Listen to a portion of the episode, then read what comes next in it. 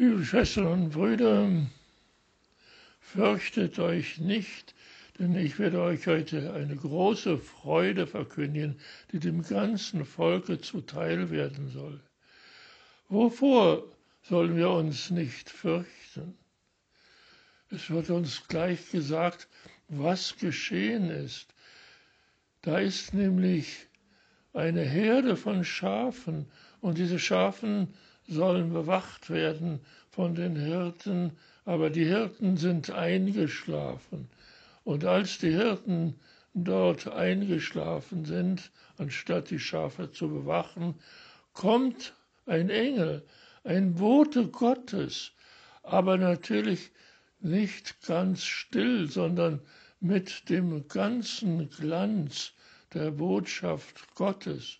Und da haben die Hirten eine sehr große Angst, so dass der Engel sagen muss, fürchtet euch nicht, ich habe euch eine große Freude zu verkünden. Dann verkündet er die große Freude, die dem ganzen Volk zuteil werden soll, nämlich, dass tatsächlich der Retter geboren ist, der Heiland, der Messias, der Herr. Und dann sagt der Engel gleich dazu, ja, geht mal heran und schaut euch das an. Und was euch als Zeichen gegeben ist, dieses Kind wird in, Wickel, in Windeln gewickelt sein und es wird in eine Futterkrippe für die Tiere gelegt sein. Und die gehen dahin, die Hirten, und dann kommt zu dem einen Engel ein ganzes Heer, ein himmlisches Heer von Engeln, die alle bewundern, was da geschehen ist und die dann anfangen zu singen, verherrlicht sei der Herr im Himmel und auf der Erde die Menschen seiner von Gottes Gnade. Ja, da ist etwas geschehen, etwas Ungeheures ist geschehen, aber etwas, was wir sehr leicht übersehen können. Da ist doch, wie der eine Engel zunächst gesagt hat, der Heiland erschienen. Der Heiland, der Retter, der Messias ist gekommen aber nicht mehr für ihn, den Heiland, den Messias, den Retter, ist ein Platz in der Herberge. Wir meinen, die sollte nun wirklich in einem Palast empfangen werden. Aber die waren ja schon bescheiden genug und sie wollten natürlich Maria, die Niederkunft nahe war, in der Herberge unterbringen. Aber in der Herberge war nicht genug Platz. Deswegen musste man rausgehen. Man musste das neugeborene Kind in Windeln wickeln und in eine Futterkrippe für die Tiere legen. So sah das aus. Da haben wir etwas, was wir sehr leicht übersehen können. Gott wollte selber Mensch werden, um uns Menschen seine Liebe zu zeigen, wollte er selbst Mensch werden in der Person Jesu. Maria hat ja empfangen vom Heiligen Geist. Und das Kind, das sie geboren hat, sollte Jesus heißen, der Retter.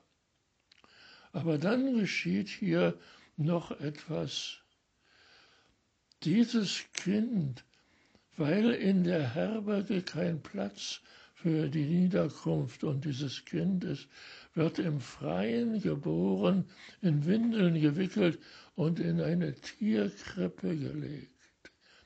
Ja, zu dieser sehr großen Liebe Gottes zu uns Menschen, die so weit geht, dass er einer von uns werden möchte, zu dieser sehr großen Liebe kommt etwas, was wir leicht übersehen, nämlich die Armut.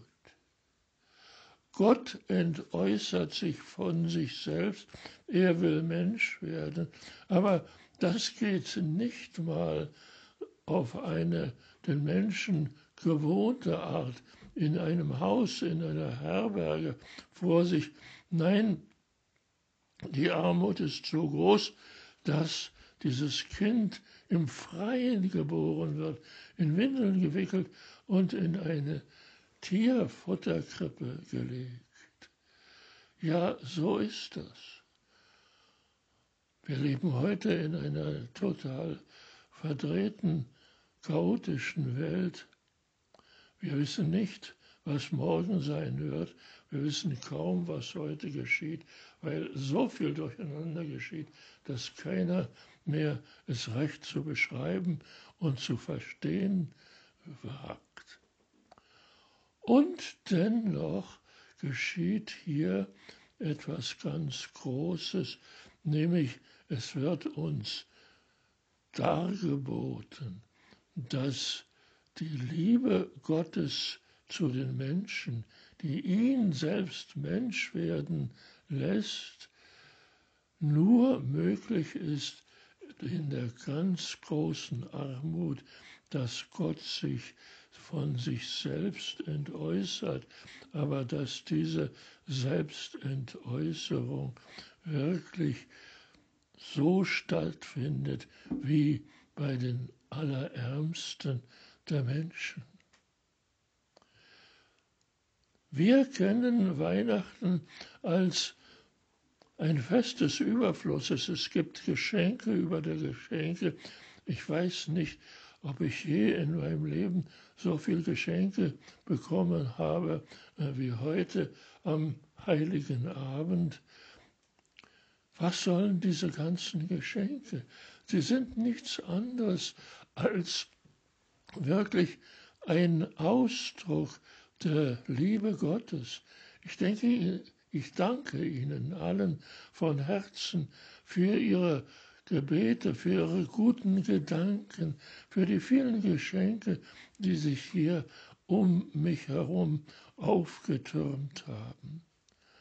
Aber das alles ist nichts anderes als ein Ausdruck, dass Gott sich uns Menschen schenken möchte, dadurch, dass er selber Mensch wird und dieses Menschenleben auch noch aufgibt, auf grausame Weise sich töten lässt durch die Kreuzigung.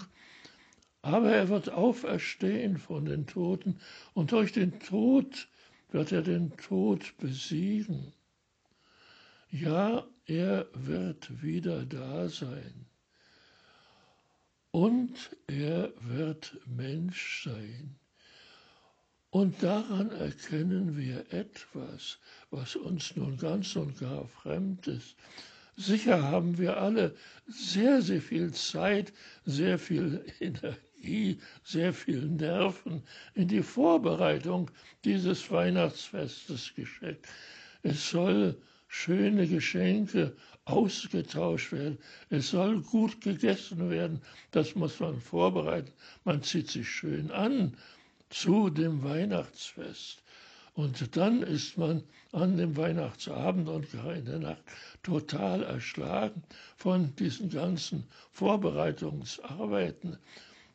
Und was uns dabei entgangen ist, ist das Allerwichtigste, nämlich Weihnachten ist kein menschengemachtes Fest, sondern es ist ein Fest Gottes für uns. Gott hat uns geschaffen. Gott hat uns durch die Hingabe seines Menschenlebens erlöst. Aber Gott hat uns auch ein Fest geschenkt. Wir sind Beschenkte Gottes. Und das ist das Größte und Schönste und am meisten Vergessene an diesem Fest, dass es uns von Gott gegeben wird. Wir haben alle furchtbar viel zu tun in diesen Tagen und wir wissen noch nicht, wie es in der nächsten Stunde aussehen wird und was dann übermorgen noch alles dazukommen wird. Aber wir dürfen uns darauf vertrauen, dass es nicht unser Fest ist, sondern dass es Gottes Fest ist. Und wenn wir auch noch so ermüdet sind von unseren Vorbereitungen, die natürlich nicht so gegangen sind, wie wir uns das vorgestellt haben. Wir wollten das alles ganz anders haben. Und dann sind noch andere Leute dazwischen gekommen und die hatten eine andere Zeitvorstellung als wir. Und dann war es überhaupt alles ganz anders. Aber wenn wir vielleicht durch unsere eigene Müdigkeit oder wodurch immer daran leise, aber deutlich erinnert werden, dass das ja gar nicht unser Fest ist für Gott, sondern dass es Gottes Fest, Gottes Geschenk für uns ist. Ja, Gott hat uns geschenkt und wir dürfen dieses Fest in aller Ruhe, in aller Besinnlichkeit begehen und wir dürfen Gott danken, dass er an jeden einzelnen Mensch, er sei noch so weit entfernt von Gott, er sei noch so krank, er sei noch so arm dran, er sei noch so wüst und noch so verbrecherisch verhandelt, dass er für jeden Menschen da ist und für jeden Menschen diese Zeit der Ruhe und der Besinnung hat. Wenn wir Weihnachten so erleben dürfen, dann haben wir wirklich schon sehr viel erlebt und geschafft. Die Zeit, in der wir leben, ist so verrückt, dass wir uns fragen, ja, soll man in dieser Zeit überhaupt Weihnachten feiern? Alle anderen Feiern werden abgesagt oder auf ein Minimum reduziert. Und an Weihnachten machen wir so viel Gestalt daraus. Nein, wir brauchen gar nicht so viel Aufwand. Wir dürfen uns einfach hingeben, weil Gott uns dieses Fest schenkt. Und für dieses Geschenk dürfen wir wirklich danken. Danke, Herr. Amen.